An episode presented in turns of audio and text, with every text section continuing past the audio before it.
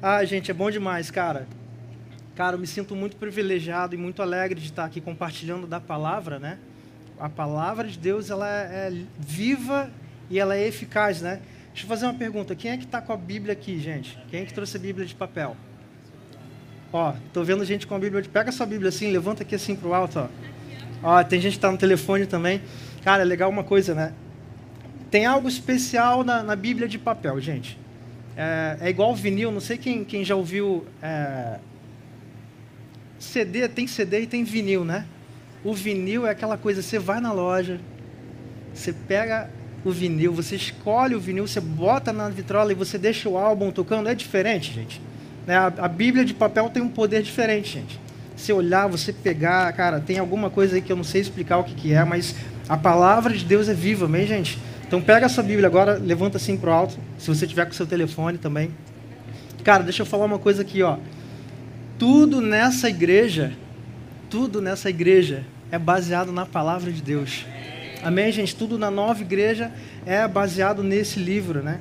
É, não permaneça no ministério onde não existe respeito pela palavra, né? Nenhum ministério que, que se diga evangélico, ele vai é, falar, nós não, nós, nós não respeitamos a palavra. Não é verdade? Você imagina, você chega na igreja, e aí o pastor ele chega e fala assim, tá vendo isso aqui, ó? Não tenho respeito pela Bíblia, eu vou trazer o que, que eu acho. Você ficaria nessa igreja? Não, não, com certeza não, né? Mas o que acontece é que em alguns ministérios, cara, não, não existe é, é enrustido, né? E, e, as pessoas, cara, elas adoram quando a gente prega a palavra, quando a gente traz a palavra, mas quando você bota a palavra em prática, né? As pessoas não gostam, elas reclamam, cara. Né? Quer dizer, cara, Deus quer curar você, amém, amém, aleluia. Deus tem cura para mim, pelas pisaduras do Senhor eu fui sarado, aleluia. Cara, receba a sua cura agora, toma posse da sua cura. Não, isso aí não é para mim, isso não é bem assim. Né? Então a gente gosta de botar a palavra em prática, né, gente? A nova igreja é uma igreja que, que foi construída e é construída na, na rocha. Amém, gente? Vocês estão comigo? Cara, hoje a gente vai mergulhar na palavra. É, prepara o teu coração, aperta o sim também. E o título dessa mensagem é o seguinte: A lei cobra, mas a graça supre. A lei demanda, né? a lei exige, mas a graça supre. Na lei você é, tem cobranças, na graça você é suprido. Amém? Esse é o título dessa mensagem. E eu queria começar aqui lendo João 1,17. Amém? Vamos comigo, gente? Diz o seguinte: Porque a lei foi dada por intermédio de Moisés, né? Porque a lei foi dada por intermédio de Moisés. A graça e a verdade vieram por intermédio de Jesus Cristo, né? Cara, aqui esse versículo é talvez um dos mais preciosos, cara, do Novo Testamento, né? Porque ele ele fala o seguinte: quando Deus ele resolveu dar a lei, ele deu através de um mensageiro, né? FedEx espiritual. Moisés ele foi um correio, né? Deus ele não veio em pessoa entregar a lei. Deus ele mandou um mensageiro, Moisés, né? Então quando Deus quis dar a lei, ele deu de uma forma muito impessoal, né? Ele deu através de um mensageiro, Moisés, amém? FedEx. Mas quando Deus quis é, dar a graça, e aqui a palavra diz que, na verdade, não é como se é mais do que Deus deu a graça. A graça veio, né? Deus deu a lei através de um mensageiro, mas a graça ela veio em Jesus. E essa palavra vieram, na verdade, no grego é egneto, que significa é, é, no, no, no, português é um pouco difícil de, de traduzir. Mas no inglês, aqui a gente está na igreja americana, a gente sabe falar inglês também, gente. É o seguinte, essa palavra gneto é It came to pass. A graça aconteceu em Jesus. Na lei, a lei foi dada, né, através do intermediador. Quem tem iPhone aqui, se você comprar um iPhone na Amazon, você vai chegar lá, ah, vai chegar o, o iPhone lá na, na porta da tua casa, né, pela entrega, às vezes nem o mensageiro serve mais, né? Você abre lá a porta, tem a embalagem lá na frente da sua casa, é um iPhone. Mas, cara, imagina se o Steve Jobs pega o iPhone, ele vai lá na, na, na sua porta entregar para você, cara. Reinaldo, tá aqui o iPhone, você comprou, eu estou te entregando. Seria diferente, gente? Pois é. Mas, na verdade, cara, a... a graça foi assim que aconteceu. Deus ele preferiu dar a graça de uma forma pessoal, né? Cara, esse versículo aqui ele tem tantas preciosidades, né? Porque aqui diz o seguinte, né? A graça e a verdade vieram por meio de Jesus, né? Você reparou que a graça, que a verdade está do lado da graça não da lei? Na é verdade, não podia estar assim, ó, porque a lei e a verdade vieram, né? Por intermédio de Moisés, mas a graça veio por Jesus. Não, você reparou que a verdade está do lado da, da graça e não da lei? Né? Agora, cara, o que, que acontece, né? Não tem uma igreja evangélica, gente, na face da terra que se diga uma igreja evangélica e essa igreja não diga que nós estamos debaixo da nova aliança. Se você for numa igreja evangélica, cristã, né? E você perguntar de repente aquele pastor, pastor, é, em qual aliança nós estamos hoje? O que ele vai te responder é: não, nós estamos debaixo da dispensação da graça, aliança, novo testamento, nova aliança, né? não da antiga. Não é verdade, gente? Senão não seria uma igreja, cara. Seria de repente uma sinagoga, alguma coisa assim, mas não seria uma igreja.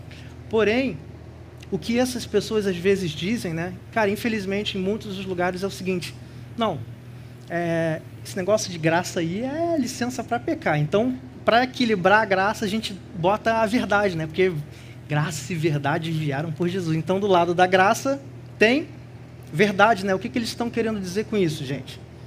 Que para você equilibrar a graça, né, você precisa de uma pitadinha de verdade, ou talvez uma pitadinha de lei, né? Tem gente que chega para a gente de vez em quando, pastor, essa igreja aqui é abençoada, eu amo estar tá aqui, mas, cara, não... eu queria ir para um outro lugar. Por quê, cara? Porque ali eu tenho uma pitadinha de lei, uma pitadinha de repreensão. Você está entendendo, cara, que, que a, o, o que traz equilíbrio para a graça é Jesus, cara. Jesus é a graça, né? E eu vou mostrar para vocês, a gente vai mergulhar hoje na palavra, e a gente vai ver que é tipo água e óleo, gente. Água e óleo. Você já tentou misturar água e óleo? Você pega o óleo, você joga aqui no, no copo, o que, que acontece? Ele não se mistura, cara. Água e óleo, graça e lei não se misturam. Uma coisa é uma coisa, outra coisa é outra coisa, né? Eu aprendi um, esse, esse princípio teológico lá no Nova College com o pastor Fragali, e é o seguinte: uma coisa é uma coisa, outra coisa é outra coisa a antiga aliança, né, a nova aliança, melhor dizendo, não é uma continuação da primeira. Né? É uma coisa completamente diferente, tudo se fez novo. Amém? Uma nova aliança, ela não foi baseada na lei, mas ela é, entrou ali, re replace the law. Ó. Né, gente? Então vamos nessa, cara. Gente, Deus é bom demais. Deus é bom demais. Eu ouvia quando eu era criança, né? que se você misturar leite com manga dá ruim, né? Ó, não pode misturar leite com manga, senão tu vai morrer. Bom, eu nunca experimentei e tô vivo. Eu não sei se alguém já tomou leite com manga aqui, né? Porque se dizia muito disso, né? Já tomou? Então é mito, porque se você tomou é, é, é mentira, né? Então leite com manga não, não mata. Mas cara, é, não, dá para misturar leite com, com graça, gente. O negócio vai azedar. Vai azedar, não tem nada a ver uma coisa com a outra. Amém? Eu vou mostrar para você e eu convido você a abrir o seu coração para a palavra de Deus, para que você possa ver. A gente vai abrir a palavra. Hoje vai ser um dia onde a gente vai mergulhar na palavra. Tem muito versículo para a gente ler junto. É, eu poderia, de repente, chegar aqui, cara, sem um esboço, falar, mas eu quero mostrar para você, porque eu quero que você veja é, o, a diferença de viver na lei e a diferença de viver na graça. Quais são os frutos da lei, quais são os frutos da graça, o que, que a, a lei produz no homem, né? o que, que o esforço próprio produz no homem e o que, que a graça produz. Amém, gente? Amém? Aperta o cinto aí. A gente vai decolar. É isso aí, cara. Vamos decolar. E, cara, deixa eu falar uma coisa para você. É, ali no pré-culto, a gente de vez em quando fala isso, né? É, a igreja, toda a, a, igreja tem um ministério de adoração, né? Gabriel, o que, é um ministério de adoração? Ministério de adoração é o levita, né? Igual o Alisson falou hoje que todos nós somos levitas, né? Cara, o que, é um ministério de adoração? O ministério de adoração é o cara que pega o violão, aleluia, e canta bem como a galera está cantando aqui, né, cara? Que louvorzão, na boa, na boa, cara, que louvor. É, mas o ministério de adoração, ele não é só para quem canta, gente, ou para quem canta, é, toca algum instrumento. O ministério de adoração é para toda a igreja. Né? O ministério de música, o ministério de música é para quem é músico, né, gente? Porque é um ministério de Amém. música. Né? Se imagina, cara, se a pessoa chegar aqui. Confia em ti, meu Deus. Cara, vai ficar feio, né? Oi? Nem, pô, pô, pelo amor de Deus, gente, dá licença. Ah, cara, então o ministério de adoração é para toda igreja, cara. Toda igreja faz parte do ministério de adoração. Ah, agora, o ministério da música é só para quem é realmente músico. O que, que eu quero dizer com isso? Cara, você recebeu uma palavra no seu coração que ecoou, bateu aí no teu coração e ressoou. Amém, eu recebo. Amém, cara? Você é, foi capacitado para ser um termômetro, né? Você entra no lugar e você sente o ambiente. Na é verdade, gente, não tem lugar que a gente entra assim, a gente sente aquele ambiente, aquele molho, daquela unção. E você é o quê? Porque você é o termômetro, né? Você, o termômetro lhe sente a temperatura. Só que Deus te chamou também para ser termostato. Porque o termostato, ele não simplesmente sente a temperatura, ele ajusta, né? Então, tem alguma coisa que, que cara, não sei, tem alguma atmosfera aqui que, que não está legal. Eu vou quebrar essa atmosfera agora, vou levantar minha mão, vou declarar o nome de Jesus nesse lugar. Amém, gente? Você está comigo? Vamos decolar, cara. Termostato aqui, vamos fazer barulho, cara. Aleluia! Vamos nessa, gente. E eu quero mostrar hoje para vocês três passagens bíblicas, né? A Bíblia, ela nos ensina de muitas formas. Muitas formas. A Bíblia nos ensina, gente. A nossa é, igreja é baseada nesse livro, gente, a palavra de Deus. E a Bíblia, ela nos ensina de muitas formas, né? E a palavra de Deus, ela é, às vezes, pode parecer que ela está se contradizendo, mas ela não se contradiz. Você entende que quando Deus é, inspirou o homem, quando ele deu a palavra, ele não chegou e falou: Ih, caraca, Jesus, Jesus, meu filho, vou ter que te mandar agora morrer lá porque deu ruim. Errei. Não, Deus não se contradiz, gente. Deus é perfeito, Ele é soberano em sabedoria, a palavra de Deus é perfeita, né? E uma das formas que a Bíblia ensina, a palavra de Deus é por contraste. Como assim por contraste? Às vezes você vê um capítulo falando uma coisa, e aí no sobrepondo o capítulo seguinte é outra coisa, né? Porque ele está te mostrando o contraste, diferença, e, e ali tem um ensino, amém, gente? Então vamos mergulhar na palavra. Vamos lá.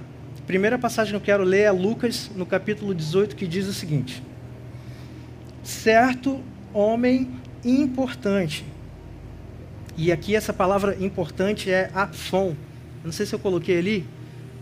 Não está ali, mas o que, quem era esse homem importante, gente? No original grego, essa palavra apfon, ela significa que ele era um, é, um governante de uma sinagoga, que ele era um oficial de uma sinagoga. Né? Esse homem importante, ele provavelmente era alguém, de repente, do sinédrio, alguém, um fariseu, é, e ele era uma pessoa é, estudiosa da lei ali, né?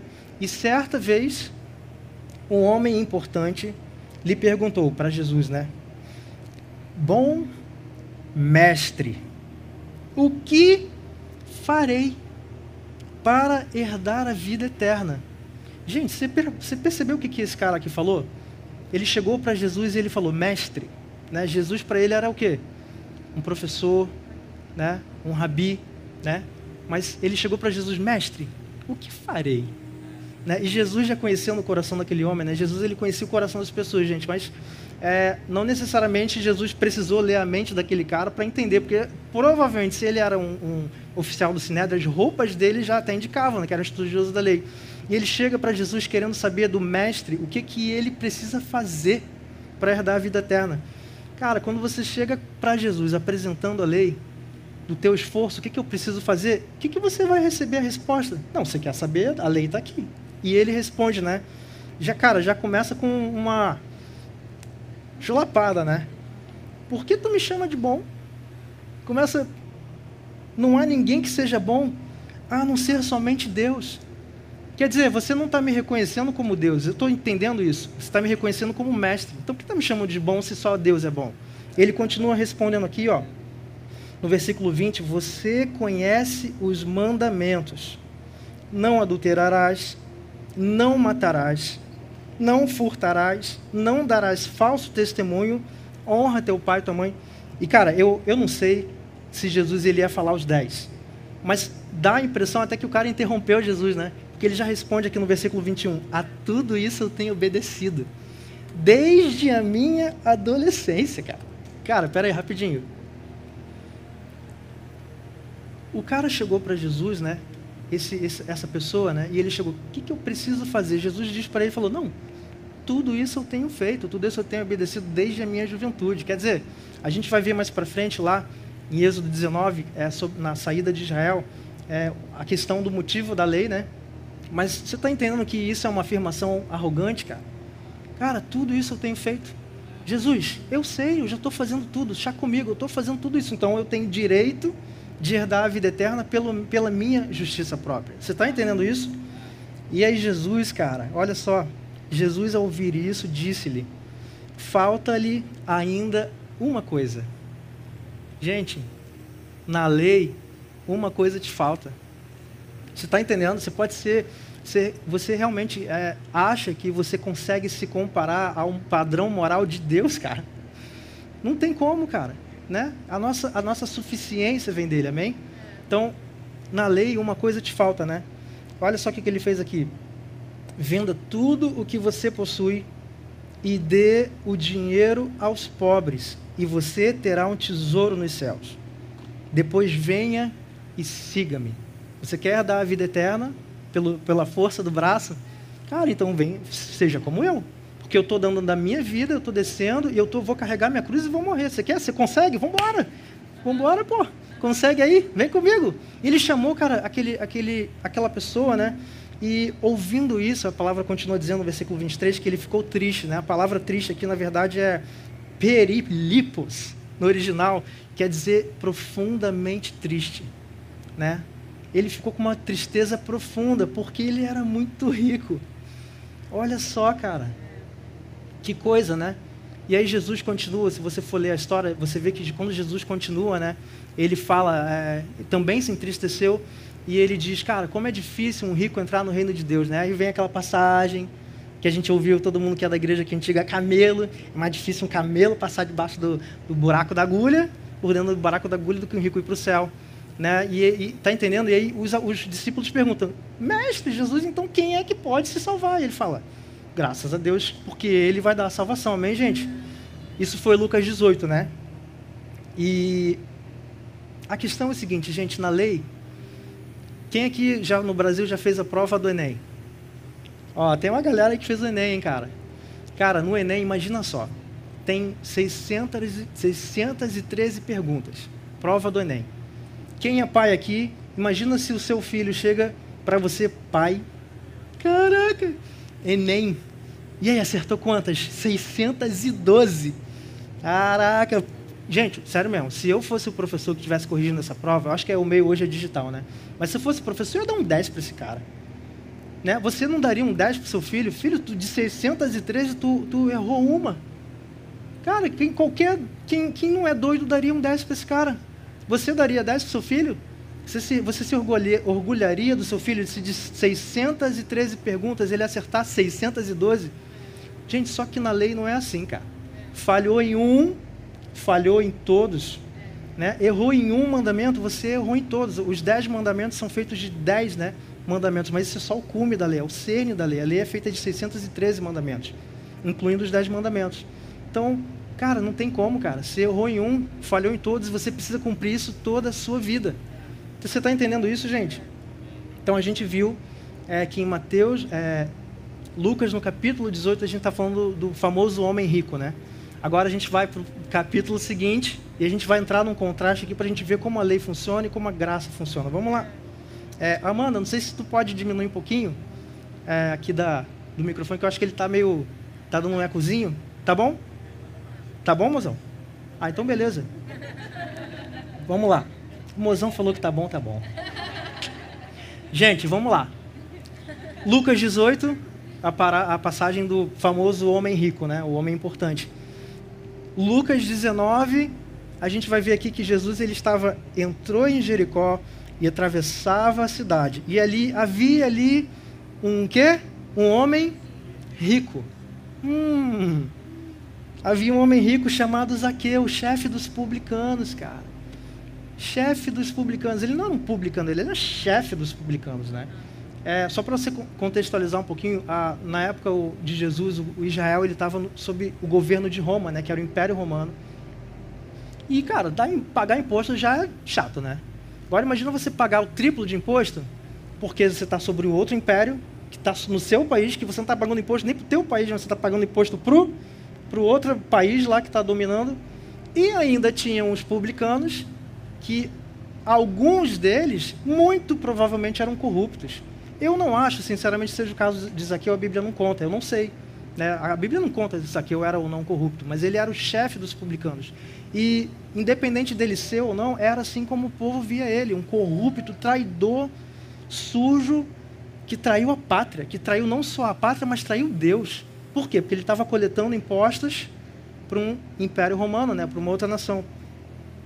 E olha só que interessante, gente, no versículo 3 diz que ele queria ver quem era Jesus.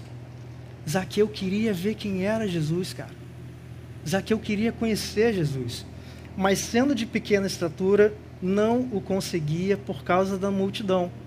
Assim, correu adiante e subiu numa figueira brava para vê-lo, porque Jesus ia passar por ali. Versículo 5: Quando Jesus chegou àquele lugar e olhou para cima e lhe disse: Zaqueu, desce depressa. Meu Deus, cara, desce dessa figueira correndo, desce depressa, porque eu vou ficar, eu quero ficar em sua casa hoje. E gente, o que, que aconteceu? Ele então desceu rapidamente e o recebeu com alegria, né?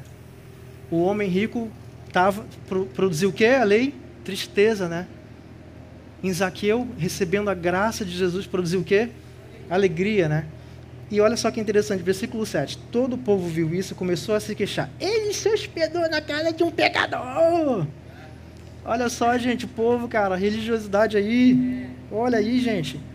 Mas aqui eu levantou e disse ao Senhor: Olha, Senhor, eu estou dando a metade dos meus bens aos pobres. E se de alguém eu extorquir alguma coisa, eu devolverei quatro vezes mais. Meu Deus, gente. Olha o impacto da, que a graça gerou no coração daquele homem, cara. A lei, ela gera tristeza. A graça gera alegria. A lei gera escassez, né? Aquele homem rico, ele não queria dar os bens dele para os pobres. Mas a graça gerou em Zaqueu um coração generoso. Olha só, ele deu metade dos bens para ele aos pobres e ele falou: se eu roubei alguém, se eu extorqui alguém, eu vou dar quatro vezes mais. Você está entendendo o efeito da graça? A lei produz condenação, a graça traz salvação. Isso aqui é o primeiro, gente. Tem mais dois. Vamos lá? É importante observar que a nova aliança ela não é uma continuação da primeira. Então quero mostrar para você os efeitos que a lei traz, o efeito que a graça traz. É possível alguém ser condenado e ser salvo ao mesmo tempo? Você vai, você vai no, no, no, no, tribunal, o juiz bateu o martelo, pá, tá condenado. Ah, não, aí o cara não foi para cadeia não, porque não foi condenado, cara. Então não tem como, a lei é uma coisa, a graça é outra coisa, você está entendendo? Então, cara, segunda passagem, Mateus 5, 6 e 7, que fala sobre o Sermão do Monte, né? Essa é, é o Sermão do Monte, cara. Sermão do Monte, Mateus 5, 6 e 7, né? A gente ouve lá as bem-aventuranças, a oração do Pai Nosso, mas a gente também vê Jesus falando coisas do tipo, né? É, olha só. Ame os seus inimigos. Deixa eu perguntar uma coisa para vocês, gente. Às vezes é difícil amar um amigo, né? Imagina os inimigos, cara.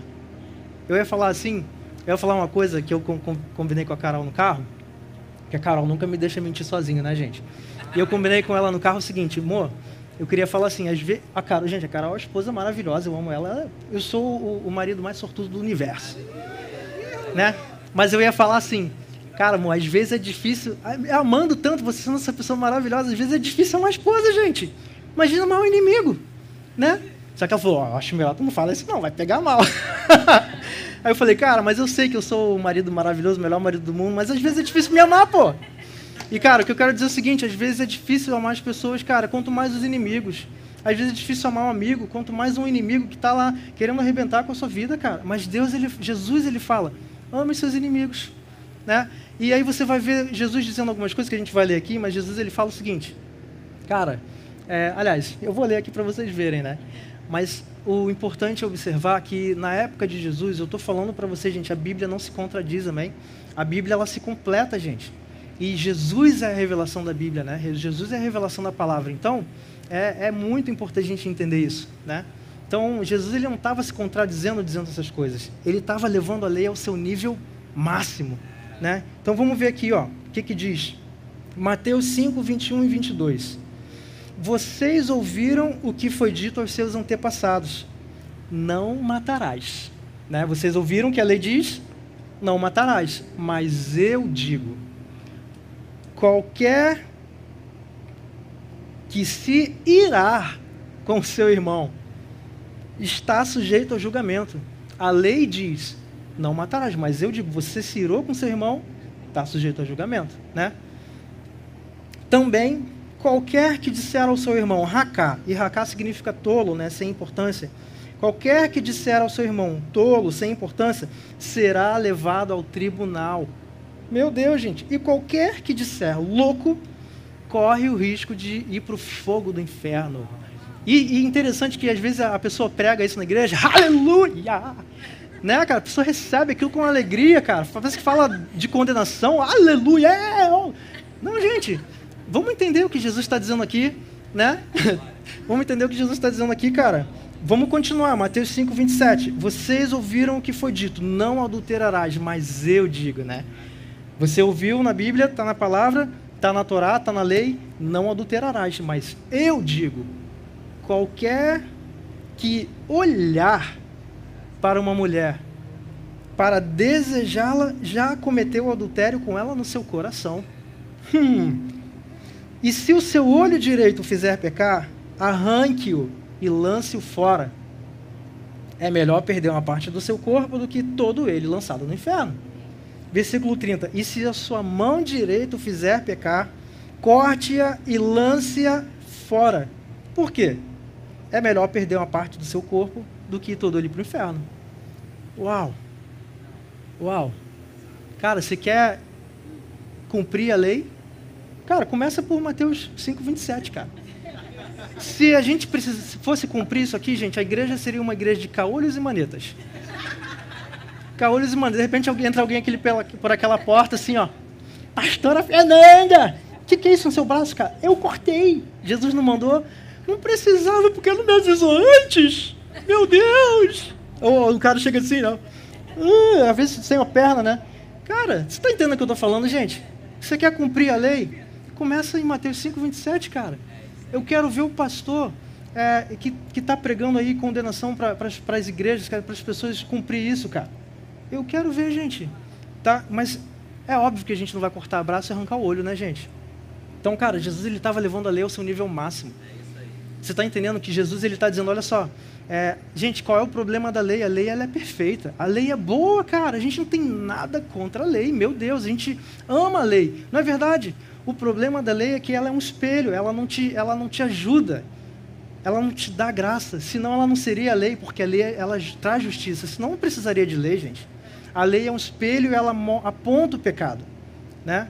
O apóstolo Paulo fala, porque se não houvesse lei, não haveria o erro, né? Não haveria transgressão se não houvesse regra. Amém, gente? Então Deus aqui ele estava elevando o padrão moral ao nível máximo, né? Cara, não adianta. O, o, o, antigo, gente, o povo de Israel era muito assim é, peculiar, né? E era interessante porque é, Jesus ele, ele vai completando algumas coisas, em algumas passagens ele vai dizendo, não vou abrir aqui pra, por causa do tempo. Mas tinha pessoas que, por exemplo, ofereciam a tal da oferta corbã.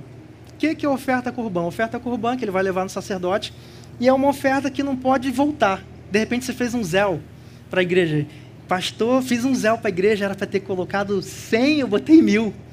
Botei, mil não, botei 10 mil e foi. Pastor Renato, me devolve essa oferta aí, por favor, cara, que eu mandei mal.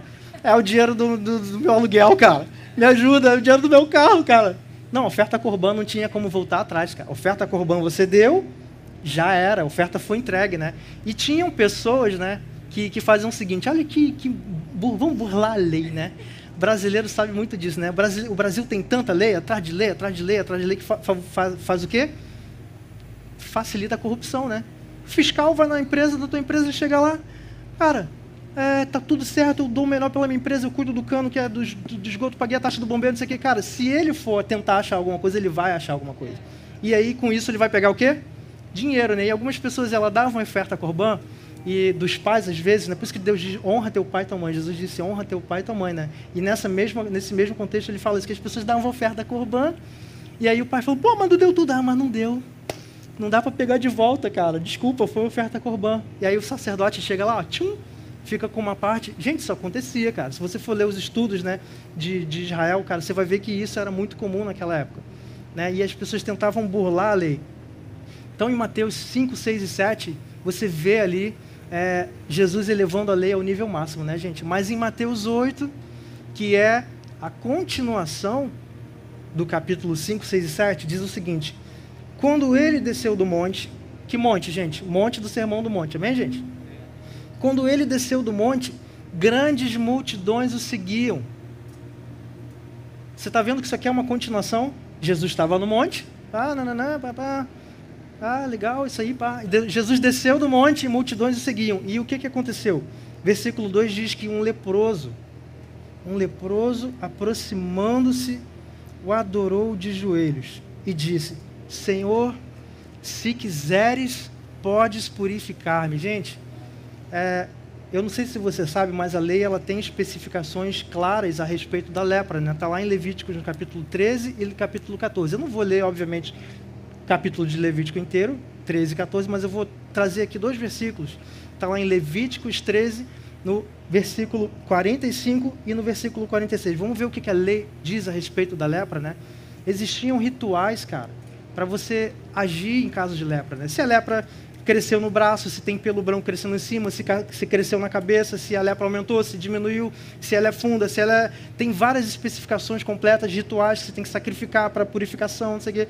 E aqui em resumo, diz o seguinte: também as vestes do leproso, em quem está a praga, serão rasgadas, e a sua cabeça será descoberta, cobrirá o lábio superior e clamará: imundo! Imundo! Gente, você imagina o cara que era leproso, gente? Todos os dias em que a praga houver nele, será imundo. Imundo está habitará só e a sua habitação será fora do arraial, que é o fora do acampamento, né?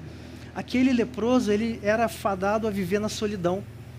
Cara, você imagina você ter que vestir uma veste especial, rasgada, cobrindo os lábios, cobrindo, cobrindo a sua face, e toda vez que você fosse ir, ir a público, porque ele tinha que acessar o sacerdote para fazer o ritual de purificação, né? Mas se ele fosse ser examinado, ele tinha que sair gritando no meio das pessoas: imundo! Imundo! Cara, que vergonha!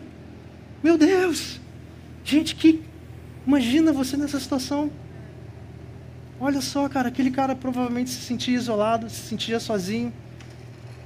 E ele era considerado imundo. A lepra fala de pecado da carne, né? Então ele é era considerado que o, o fato dele estar leproso era porque ele pecou. Um pecador, né? Então, cara, Jesus não desceu do monte agora e levou a lei ao seu nível máximo que, que Jesus tinha que ter feito aqui então com esse leproso? Né? Porque ele corria o risco de ser, inclusive, apedrejado pelas pessoas. Você está entendendo isso? E aí, em Mateus 8, no versículo 3, tem a resposta, né? Porque Jesus estendeu a mão, tocou nele e disse: Eu quero, seja purificado. E aquele homem foi purificado imediatamente da lepra. Jesus ele não simplesmente falou, seja purificado, ele tocou no leproso. Na lei, o, o puro toca o impuro e o puro fica impuro. Na graça, o puro toca o impuro, ele purifica o impuro. Na, a lei condena o melhor de nós. E a modéstia me impede de dizer que sou eu. Brincadeira, gente, é a piada pronta. a lei condena o melhor de nós, cara. Você é o melhor, de repente, quem é o melhor aqui da nossa igreja? Se a gente fosse fazer uma, uma votação, estaria aqui a pastora Reinaldo. Eu ia falar Reinanda, né? Pastora Fernanda e Reinaldo a lei condenaria os nossos pastores, a lei condenaria o pastor Fragalha, a lei condenaria todos nós, gente. Mas a graça, ela salva o pior de nós. Você está entendendo a diferença, gente? Então, uma coisa é uma coisa, outra coisa é outra coisa, cara. Isso aí. Amém, gente? E o terceiro é, que eu quero mostrar o contraste da lei é o seguinte: a gente vai falar do Pentecoste, mas antes eu quero contextualizar para você. Eu não trouxe aqui, por acaso, no esboço, mas se você for lá em Êxodo, no capítulo 19 no versículo 8. Deixa eu abrir aqui. Vou contextualizar para a gente entender. O povo de Israel, ele foi, é, ele estava cativo, né, no Egito. É, Abraão teve o, o, filho Abraão, Isaac e Jacó, e depois de Jacó que teve José, e depois de José todo o povo foi é, para o Egito, e ali naquela época eles tinham muita gratidão por Israel, porque eles foram fonte de salvação através da vida de José, mas depois de 400 anos já mudou o faraó, mudou um monte de coisa, eles passaram a ser escravos. E o povo de Israel, ele estava como escravo no Egito, depois de 400 anos. E Deus, ele liberta o povo de Israel. Ele tem as famosas dez pragas do Egito, né? o rio Nilo que se tornou sangue, as rãs, as serpentes, os gafanhotos, a morte do primogênito, a Páscoa. O povo de Israel sai, abre, Jesus, Deus abre o mar vermelho, eles são libertos. E a, o Êxodo, até o capítulo 19, no versículo 8, até ali, Deus agia com o povo de Israel com base na graça. Porque foi a aliança que ele fez com Abraão, que era o pai da fé. Né? A lei ainda não havia sido dada. E deixa eu fazer uma pergunta aqui: a, a murmuração é pecado, gente? Murmurar é pecado? Pois é, e o povo de Israel tinha uma mania de murmurar, que era uma beleza, né? Moisés! Eu imagino, cara, Moisés, antes dele ser quem era Moisés, né? Ele foi é, pastor de ovelhas e cuidava das ovelhas do sogro Jetro, né? Mas ele chegava para as ovelhas deviam falar: Moisés, Moisés, Moisés. De repente se prepara aí para o que, que tu vai ganhar, cara. Moisés. Aquele cara ficava ouvindo as ovelhas e eu acho que ali Deus já estava cuidando do coração dele para ele aguentar o povo de Israel, gente. Eu tô, tô, brincando aqui, eu, mas eu, eu acho que é possível, cara. E aí o que, que acontece, cara? O que, que acontece, gente? O povo de Israel murmurava: Ah, Moisés, você trouxe a gente aqui, olha, tem um mar na nossa frente, o exército está vindo atrás. Você trouxe a gente aqui para morrer. Deus trouxe a gente aqui para morrer, Moisés. Meu Deus, me ajuda, é melhor terra, é melhor ter continuado no Egito, sofrendo, sendo escravo, sendo açoitado, fazendo dobra de trabalho. Caramba, e o que, que Deus faz? Deus abre o mar vermelho. Tchum! E o povo de Israel passa e, e, e o exército de, de, do Egito é destruído, né? E, e, o povo de Israel passa e atravessa o Mar Vermelho. Aí o povo ficou com fome, ficou com sede, né? Moisés, Moisés, me ajuda, a gente está com sede, Moisés. Era melhor ter ficado na terra do Egito como escravo. Deus trouxe a gente até aqui para morrer, Moisés. O que, que Deus faz, gente? Tira a água da pedra, gente. Deus tirou a água da pedra. Mas é, estou com fome. Deus mandou chover é, passarinho, cordonizes, que teve gente que comeu tanto que até se engasgou e morreu. Cara, tem gente que morreu de tanto comer, cara. Você está entendendo? Só que quando você chega aqui no capítulo 19, olha só o que aconteceu. Cerca de 50 dias depois, né, no Pentecostes, né, que é penta, Pentecostes é penta de penta campeão. Quem, quem, a gente ia ser hexa ou, ou penta? A gente já é penta, né? A gente, o sonho é o hexa, né? Ó, deu um bug aqui, ó.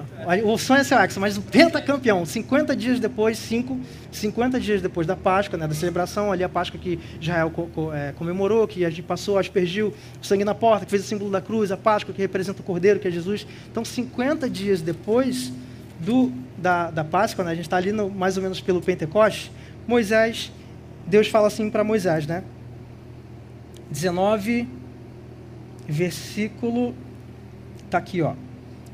3. Moisés subiu para encontrar-se com Deus e Eterno chamou do monte. Fale à casa de Jacó e diga ao povo de Israel: Vocês viram o que eu fiz no Egito e como eu trouxe vocês sobre asas de águia até a minha presença. Se vocês obedecerem às minhas ordens e cumprirem a minha aliança, serão o meu tesouro especial dentre todos os povos. Toda a terra é minha, mas eu os escolhi porque vocês são especiais, um reino de sacerdotes e uma nação santa. E ele continua aqui no versículo 7, fala o seguinte: Depois que retornou, Moisés convocou os líderes de Israel e transmitiu a ele as palavras que tinha ouvido do Eterno. Ele chamou os anciões, né, os líderes ali, a liderança do povo de Israel, e ele transmitiu essas palavras de Deus. E olha a resposta do povo, gente. Olha que bênção. Olha a bênção. A resposta do povo foi unânime. Faremos tudo o que o Eterno disser. Hum. Peraí, você lembrou de alguém aqui que a gente leu agora em Lucas 18? Né? Farei, ó, faremos tudo.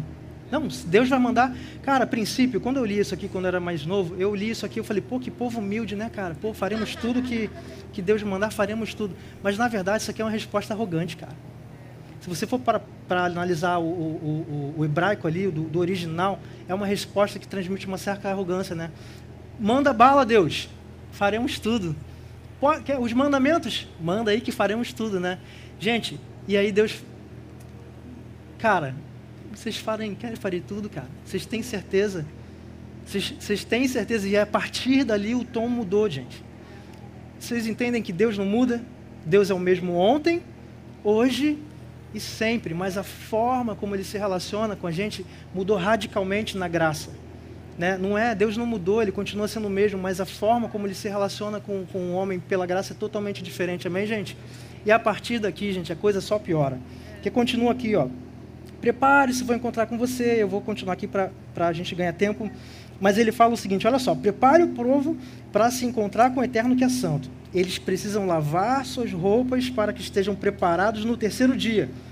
Pois o Eterno descerá sobre o monte Sinai no terceiro dia, Sinai, e a sua presença será conhecida por todo o povo. Coloque barreiras à volta do povo com esta advertência: cuidado! Está exclamação aqui: cuidado! Não subam ao monte, sequer toquem na sua base. Quem tocar no monte morrerá. Espera aí, cara. Deus é esquizofrênico, por acaso? O povo reclamou, deu água. O povo estava com fome, deu passarinho. Né? Deus proveu, abriu o mar vermelho. E o que, que aconteceu aqui, cara? Cara, a resposta está lá em Adão, né? Adão e Eva, o pecado de Adão e Eva, gente, é falar, Deus, eu quero conhecer o bem e o mal, eu quero conhecer a lei.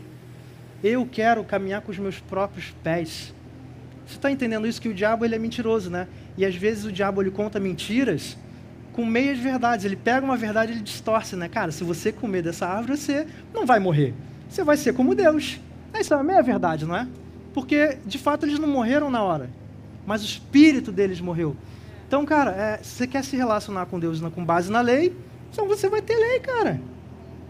Moisés conduziu o povo para fora do acampamento a fim de se encontrar com Deus, e o povo ficou em estado de alerta à base do monte. Um pouquinho antes aqui, ó.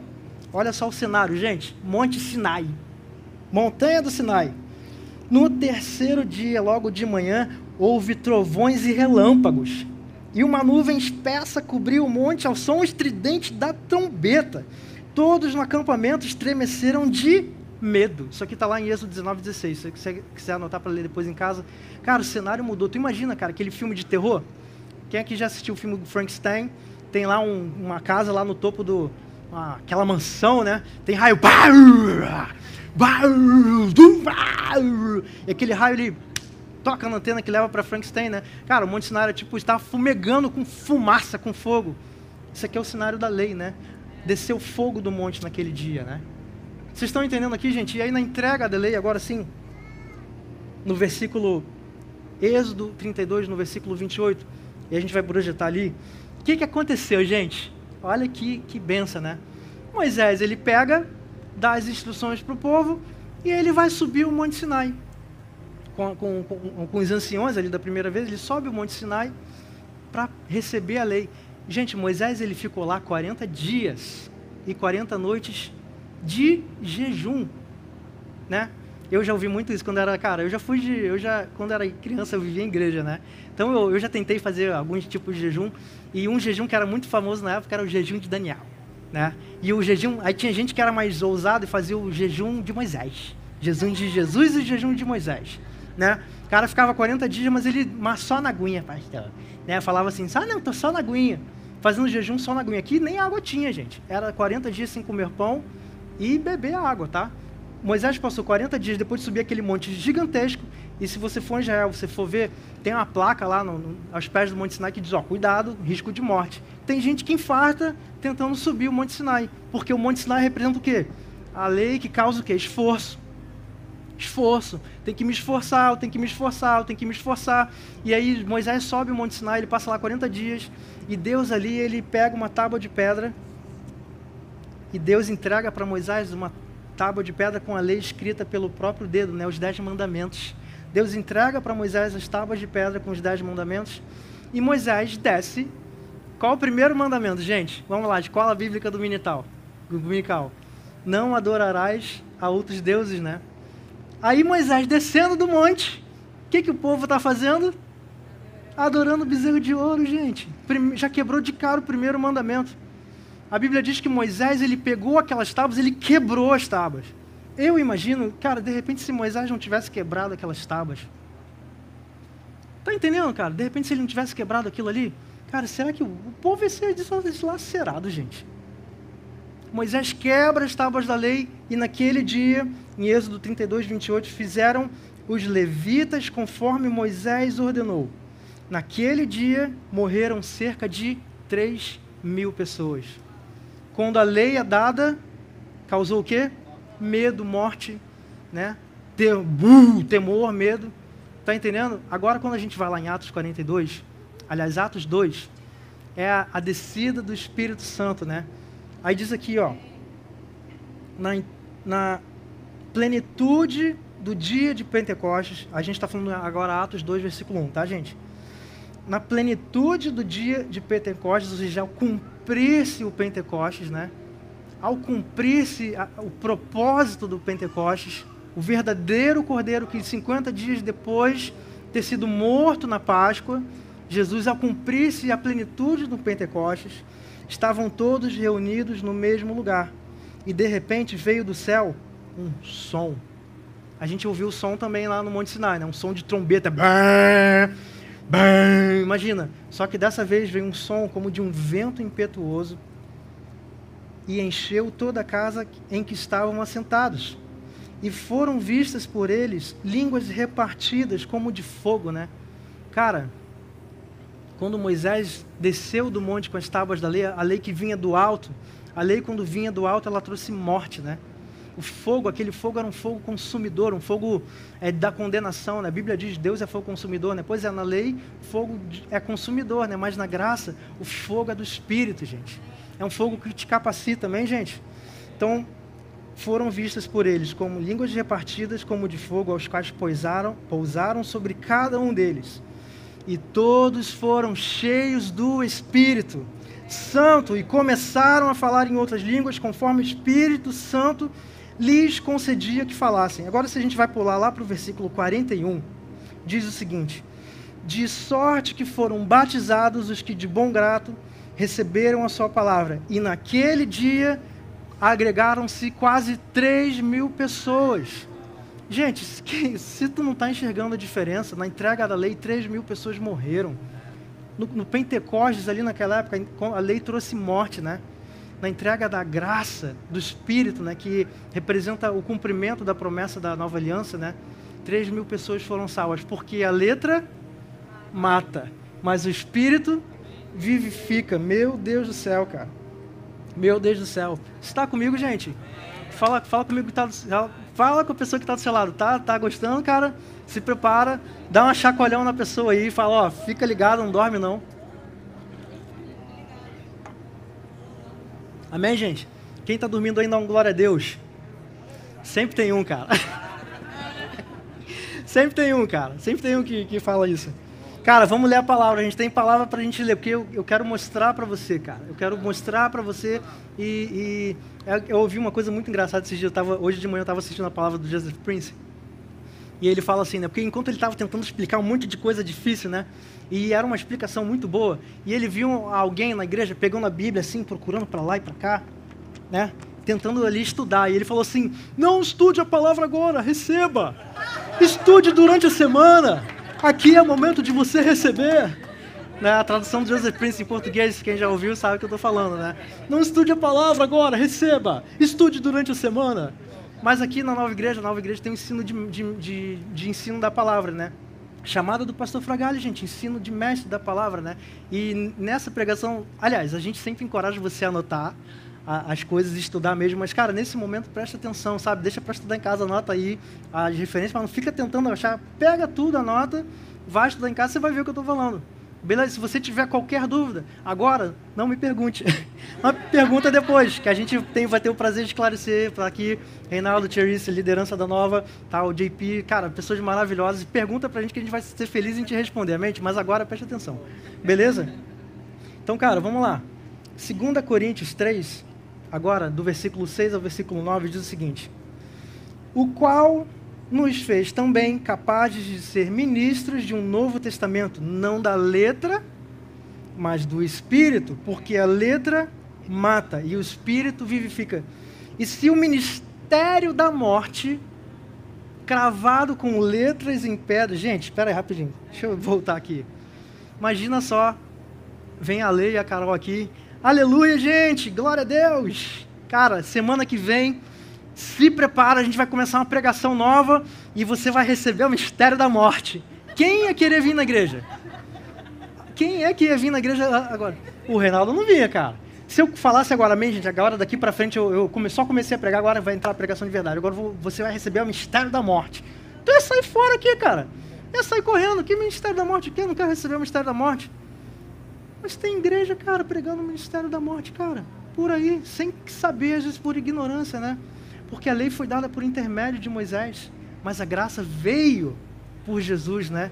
Não se mistura, gente. Uma coisa é uma coisa, outra coisa é outra coisa. Tem nada a ver uma coisa com outra, né? As igrejas, não tem uma igreja sequer que diga que não está debaixo da graça. Na verdade, qual é a igreja evangélica que vai falar isso? Não, nós estamos debaixo da lei de Moisés. Só que o que eles dizem é, não, você precisa dar uma pitada de lei. Né? Porque o que traz equilíbrio para a graça é a verdade. O que, que eles querem dizer com isso? Né? Porque se a graça é, vai libertar para pecar e vai descer o cabelo, vai deitar os cabelos. Recebeu a graça, agora está ali, vai descer os cabelos. Mas, gente, a gente vai ver aqui que não é assim que funciona. Porque o pecado não terá domínio sobre vós. Porque não estão debaixo da lei, mas debaixo da graça. Romanos 6,14. Amém, gente? Então, cara, se o ministério da morte, os dez mandamentos, aqui eu saiba, a única coisa na Bíblia que foi escrita em cravada em pedras foi o ministério da morte, é os dez mandamentos. Né? Alguns dizem que são os papiros, sei que, dos, dos, sacrifícios, mas não, porque não foi escrito em pedra, foi escrito é, em, em, papel. E aqui Jesus, é, o apóstolo Paulo continua, né? Se o ministério da morte, cravado com letras em pedras, veio em glória, de maneira que os filhos de Israel não podiam fitar os olhos na face de Moisés, mais uma confirmação, porque quando Moisés desce do monte é, Sinai pela segunda vez, ele estava com o rosto resplandecendo, né? Então, sim, o apóstolo Paulo está falando sobre a, os dez mandamentos. Cara, tem gente que de repente vai ficar chocada. Que isso, Gabriel? Está chamando os dez mandamentos de ministério da morte? Eu, eu aprendi isso na escola bíblica dominical minha vida toda. Como tu ousas? Eu também aprendi, gente. Eu, só pelo tempo, não vou contar umas experiências, mas, cara, eu já fui. Só para você entender quem eu já fui, eu já, eu já fui no monte todos os dias por oito meses depois do carnaval, cara. Que eu queria me esforçar para encontrar Deus, cara. Isso, graças a Deus, antes de conhecer a, a nova. E eu, na verdade, já conhecia a nova, mas não, não tinha recebido a revelação da graça. Eu tentava me esforçar e eu cada vez deixava o meu carro mais longe para subir mais, para tentar me, Deus me alcançar. Eu me achava um verme, um maldito, miserável. Até, até um dia que eu orei para Deus, cara, era quatro da manhã. E eu achei que não tinha ninguém no monte estava vazio. Oh Deus, agora eu vou gritar. Para clamar, o Senhor vai me ouvir. Deus! Eu gritei alto, cara, mas foi muito alto. Eu sei que eu sou um verme miserável, Deus, eu sei, mas me ouve, por favor, olha para mim. Cara, aí vem um. Daqui a pouco veio um, um cara, ele tocou em mim, eu falei, Ih, Deus chegou. Aí eu colhei, era uma pessoa. E aquele rapaz, cara, ele chegou para mim e falou: Cara, você não é verme, não. Você é a nova criatura, Jesus te ama. Mas meu coração estava fechado, cara. O coração estava fechado. Tá entendendo? Então, cara, receba agora a revelação da graça na sua vida, te liberta, produz vida, produz abundância, amém, cara? Você pode declarar isso, eu recebo o que você tem para mim, Jesus, eu tenho um coração aberto para Jesus, amém? Então, gente, se o ministério da morte veio em glória de maneira que os filhos de Israel não podiam fitar os olhos na face de Moisés, por causa da glória do seu rosto, que era transitória, como não será de maior glória o ministério do Espírito? Meu Deus, aleluia! Gente, calma aí, cara. A lei. Alguém tem uma caneta aí? Posso pegar essa caneta? Pode ser. Ó, peguei a caneta aqui, eu vou escrever um negócio aqui rapidinho. Não, tá escrevendo? Tá rolando? Funcionou? Ó. A lei, gente, a lei ela é baseada no esforço humano, né? no que eu devo ou no que eu não devo fazer. Tá entendendo? Vocês querem entender como que, que a lei funciona? Olha só, a partir de agora está proibido olhar para a direita, tá? Não pode olhar para a direita, não olhem para a direita, não olhem, está proibido olhar para a direita.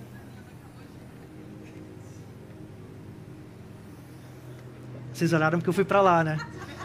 Cara, peraí, só o fato de eu ter falado não pode olhar, já deu a vontade de olhar?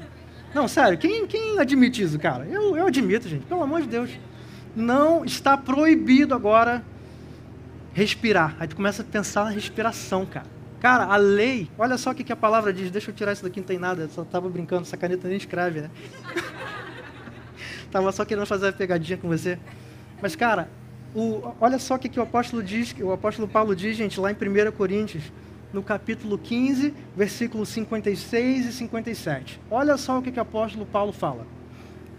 Ora, o aguilhão da morte é o quê? Pecado. O anzol da morte é o pecado. Né? O anzol, você já viu anzol de pesca? Quem pescou aqui já sabe que o anzol tem a garateia, né, que tem ali... Cara, aquele anzol quando entra não sai mais, gente.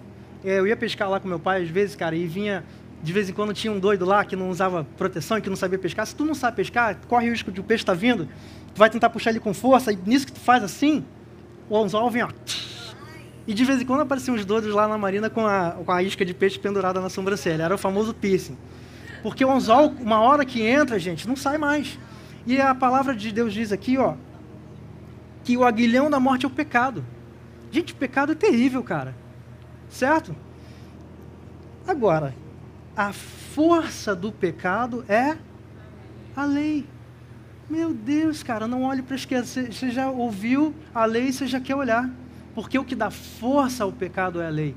Cara, quanto mais o, o, a, a, pessoa, o pastor, sobe no púlpito para pregar a lei, não faça isso, não faça aquilo, mais aquilo produz vontade de pecar, gente. Agora, quanto mais relacionamento com Jesus você tem, mais você é livre do pecado. Por quê? Porque a graça e liberdade para pecar, gente, de modo algum. Romanos 6,14, porque o pecado não terá domínio sobre vós. Por quê? pecado não terá domínio sobre vós, que não estão debaixo da lei, mas da graça. A graça ela te liberta do pecado. Amém, gente? A graça liberta do domínio do pecado, enquanto a lei, ela te, for, te faz, tem força para o pecado. Ela faz o pecado se fortalecer. Amém, gente? Está entendendo aqui a diferença, gente? Vamos começar, vamos ler mais Bíblia, gente. Vamos lá, você está animado aí para ouvir mais palavra, cara? Colossenses 2, versículo 13 a 17. Olha só, no versículo 3 diz o seguinte: Quando vocês estavam mortos em pecados na incircuncisão da sua carne, Deus os vivificou com Cristo. Quando vocês estavam mortos, vocês eram inimigos de Deus. Deus os vivificou com Cristo. Ele nos perdoou todas as transgressões. Versículo 14: E cancelou a escrita de dívida que consistia em ordenanças. E não só bastando isso, ele fala, e que nos era contrário. o apóstolo Paulo está dizendo que a lei era contrária a nós, né? que Deus ele cancelou a escrita de dívida. Né? Ele a removeu pregando-a na cruz. Aleluia! Versículo 15, cara, isso aqui para mim é uma das passagens bíblicas mais lindas, cara. Versículo 15: E tendo despojado os poderes e as autoridades, fez deles um espetáculo público. Deus despojou as autoridades demoníacas e ele fez dele um espetáculo público, triunfando sobre eles na cruz. Uau! Aleluia! Cara, agora essa parte aqui começa a ficar interessante mais um pouquinho. Versículo 16: Portanto, não permitam que ninguém o julgue pelo que vocês comem ou o que vocês bebem. Gente, isso aqui está na palavra, cara. Né? Se fosse, é por isso que eu estou falando, cara, se de repente viesse aqui é, sem os versículos, né, começasse a falar, pô, tem um nível de credibilidade, sim, mas, cara, eu quero mostrar para você na palavra o que, que a palavra de Deus diz, amém, gente? Entre o que eu penso e o que a palavra diz, eu estou com a palavra, cara. Amém, gente? Então, olha só, não permitam que ninguém o julgue pelo que vocês comem ou bebem, ou com relação a alguma festividade religiosa, ou a celebração das luas novas, ou dos dias de sábado. Versículo 17. Essas coisas são sombras do que haveria de vir. A realidade, porém, encontra-se em Cristo. Cara, Cristo é a nossa redenção. Deus é justo e faz o pecador justo. Amém, gente? Deus é justo e faz o pecador justo. Cara, recebe isso, cara. Abre seu coração para essa verdade. Cara, se você está duvidando do que eu estou falando, cara, vai abrir teu coração. Fala, Deus, Pai, em nome de Jesus agora, eu declaro o teu mover nesse lugar, corações sendo quebrantados pelo mover do teu Espírito Santo, que não haja resistência para a sua palavra, mas que se tiver algum coração resistente agora, nós abrimos esse coração e que se houver qualquer dúvida, que você esclareça essa dúvida no coração dessa pessoa para que ela creia, que ela seja dependente de você, não mais do esforço próprio, não mais de obras para tentar alcançar a justificação, mas do teu favor e do teu poder, em nome de Jesus. Só Jesus salva, gente. Aquele que crer em mim será salvo. aquele que fizer os mandamentos cumprir, não, aquele que crer em mim. É tudo que Deus nos dá, ele nos dá pela graça e a gente recebe pela fé. Na lei era obediência na força do braço, na graça é obediência à lei pela fé. Pela fé, né? Na graça, obediência ao Espírito, a fé pela graça. Amém, gente? Amém. Aleluia, cara. Meu Deus. Uau. A lei, ela condena o melhor de nós. A graça salva o melhor de nós. Você está entendendo? Não é por obras, cara. Não é o que você faz ou deixa de fazer. E é interessante agora que a gente ouve muito disso, né? Sai muito dessa. O pessoal que está na graça, cara, é um bando de pecador. Um bando de louco aí que tem compromisso com Deus. Gente, dá licença, cara. Na boa. A gente prega a graça aqui, a nova igreja prega a graça, cara, a revelação da graça. E, gente, eu, já, eu sou o famoso rato de igreja, que já visitou igreja de tudo quanto é lugar. Cara, eu nasci, né, criado, fui nascido e criado na igreja, né? Desde bebezinho já visitei muitos lugares. cara, você entende que de repente você fala assim, cara, a graça está liberada, as pessoas vão achar que é licença para pecar? Só que na verdade, cara, tem uma coisa que essa igreja tem aqui é o amor pela obra, cara. Porque quanto mais você reconhece que foi perdoado, né? Quanto mais você reconhece o amor de Deus, mais você tem a, a, a graça produz o quê? Em Zaqueu? Generosidade, né? Gente, essa igreja aqui é a igreja dos Leônidas. Cara, eu chego aqui, eu, eu cheguei um dia aqui, duas e, duas e pouca, para ajeitar aqui, não sei o que, as baterias e tudo, mexer no som. Eu cheguei achando que eu ia chegar sozinho para servir, daqui a pouco eu vejo o JP. JP tentando pelaquela porta com a Fernanda, com o JV, todo mundo servindo para lá e para cá, vendo não sei o que. Alguém te pediu, o JP, para chegar aqui naquele dia cedo? Mas não foi o Espírito Santo, cara, colocou no teu coração? Você tem prazer de servir, cara? Gente, quem serve aqui na igreja tem prazer de servir? A graça, porque a graça produz filhos fortes. A lei produz filhos imaturos, né? O apóstolo Paulo fala sobre o leite, né? Quem bebe leite, quem pode comer alimento sólido. Né? Não vou entrar nesse detalhe agora, vou ficar para uma próxima, mas eu vou ler aqui para você em Gálatas, o versículo 4, no capítulo 4, do versículo 21 ao 31. E se prepare que a gente vai ler Bíblia agora. Vamos lá. Fala para a pessoa que está do seu lado, dá um cutucão aí, ó. Acorda tu que dormes. Amém, gente? Vamos lá. Versículo 21, Gálatas 4. Digam-me vocês, os que querem estar debaixo da lei. Está comigo? Acaso vocês não ouvem a lei? Pois está escrito que Abraão teve dois filhos, um da escrava e o outro da livre. O filho da escrava nasceu de modo natural, né? modo humano, né? De uma ideia humana. Vou dar uma pausa aqui para contextualizar, gente. Eu gosto de contextualizar as coisas. Sara, Saraí era estéreo, né? E Deus chegou para Abraão e falou: Abraão, eu vou te fazer um pai de grandes nações. Você vai ter um filho da promessa. Abraão, a idade foi passando, Sara com seus 80, Abraão com quase 100. A Sara chegou para Abraão: Abraão, esse negócio não vai dar certo, não, cara. Aí tu sou estéreo. O que, que eu vou fazer, cara? E olha só, Abraão, tive uma ideia. Vou te dar um esforço agora. Tá vendo a minha serva Agar? Eu deita com a minha serva Agar. Né? Minha escrava aqui, Agar, deita-se com ela e faça um filho. Olha a ideia, né, gente? Deixa eu dar uma forcinha para Deus. E Abraão olhou aquilo e falou assim: Aleluia! Glória a Deus! Abraão foi lá, se deitou com Agar e teve um filho chamado Ismael, né? Cerca de 14 anos depois de Ismael, nasceu Isaac, né? Ou seja, é, e, e, antes disso, na verdade, cara, quando a, a Agar ela soube que estava grávida, ela começou a pisar em Sara, menosprezar Sara, né? Sara se sentiu é tão humilhada, e Sara começou a pisar de volta que ela até fugiu. E Deus foi lá e trouxe ela de volta, né? Mas 14 anos depois nasce Isaac, né? Que Deus falou: ô, Abraão, eu vou te dar o filho da promessa. Você vai receber agora o filho da promessa. Sara riu, e aí Deus falou: Ó, oh, eu sei que você riu no seu coração, seu filho vai ser chamado então de Isaac, que significa o quê? Risada, né? E aí, 14 anos depois, nasce, na, nasce eu, toda vez que eu falo nasce, a Carol fala é nasce. Coisa de carioca, gente.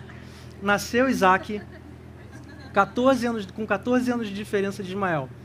Agora a palavra diz aqui, gente, olha que coisa aqui, cara. Eu vou continuar lendo, você vai ver uma coisa muito interessante. Olha só.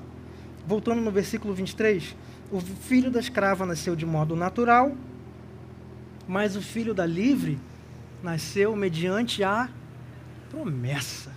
Hum, Sara podia ser, ser mãe, gente. Nem que ela fizesse todo o esforço do mundo.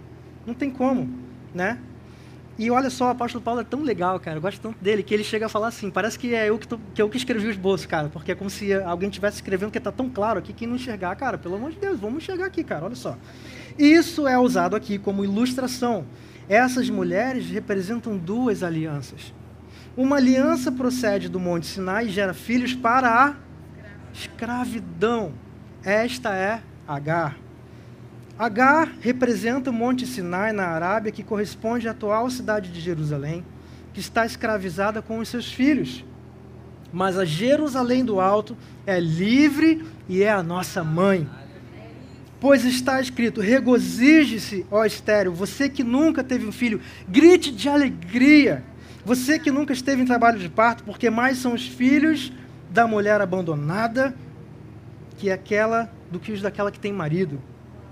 Vocês, irmãos, são filhos da promessa, como Isaac. Naquele tempo, o filho nascido de modo natural perseguiu o filho nascido segundo o Espírito, e o mesmo acontece agora. Meu Deus, cara, tu imagina um, um, um cara de 14 anos, um, um, rapaz de 14 anos, um adolescente implicando com um menino de dois, cara? Ele foi perseguido, eles tinham 14 anos de diferença, e a, a Bíblia conta que Ismael perseguia perseguia Isaac, cara. Cacilda, gente. E a Bíblia fala que o mesmo acontece agora. Cara, você começa a pregar a graça, começa a chover pedra no, no teu telhado. Não, porque isso aí é licença para pecar. Essa igreja é a igreja da porta larga. Caramba, é mesmo, cara. Pô, caramba, olha só, hein? Sabe por que a porta é estreita, gente? Não é porque não, não cabe muita gente, é porque é só por Jesus. Hum, Jesus está de braços abertos para você. O que você fez, o que você deixou de fazer, Ele te ama profundamente, cara. Ele te ama profundamente. Jesus te ama, Ele te salvou, Ele morreu por você. Você está entendendo isso, gente? Para a gente avançar aqui, mas o que a Escritura, o que diz a Escritura no versículo 30? Mande embora a escrava e o seu filho, porque o filho da escrava jamais será herdeiro com o filho da livre. Portanto, irmãos, não somos filhos da escrava, mas da livre. Uau! Meu Deus! Você está entendendo, gente, que nós somos filhos do mesmo Pai? Deus é nosso Pai. Mas a pergunta é: será que você está sendo filho da escrava ou da livre? Nós somos filhos da livre, gente. Amém? Quem é filho da dona graça aí? Meu Deus, eu sou filho da graça, gente. Uau! E, gente, a, a palavra conta lá também em Gênesis, né, no, no capítulo 21. Eu não vou entrar em detalhe para a gente ganhar tempo.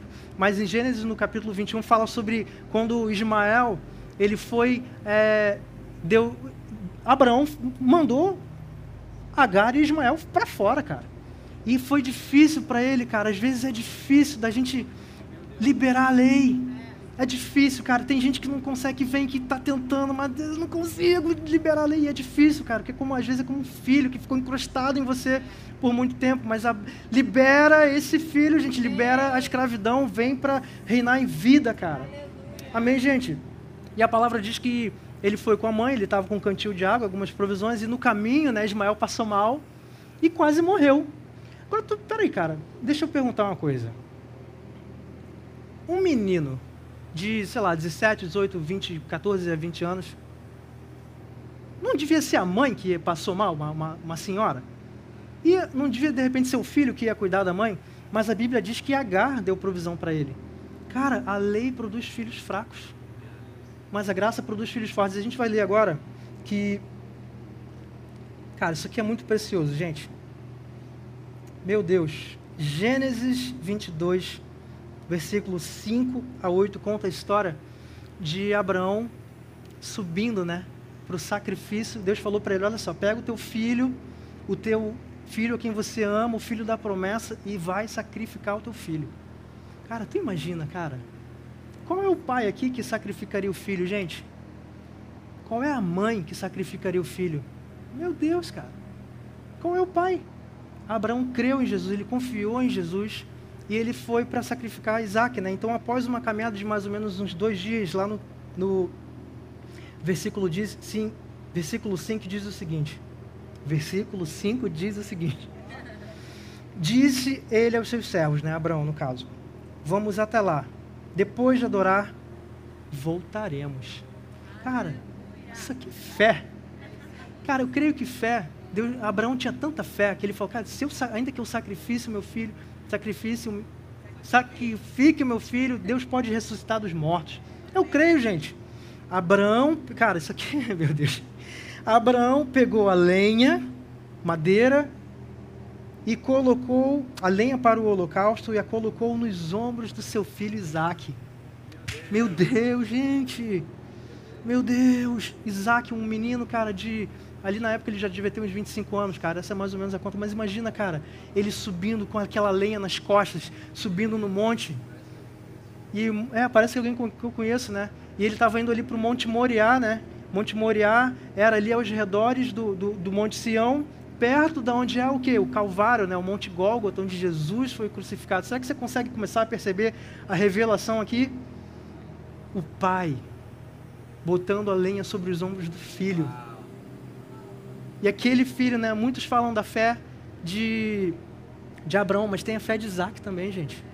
Porque se o cara quisesse, eu vou nada, eu vou correr. Sabe você, um coroa de 100 anos vai conseguir me alcançar? Eu vou meter o pé daqui. E ele chega a perguntar aqui para ele, né? Olha só, gente, Abraão pegou a lenha para o holocausto e a colocou nos ombros do seu filho Isaac. Cara, eu vejo Jesus subindo em direção ao Gólgota, gente, com a cruz nas costas. E ele mesmo, o Pai, levou as brasas para o fogo. Jesus foi consumido pelo fogo, né? O fogo do pecado consumiu Jesus. Você está entendendo isso, gente? Aleluia.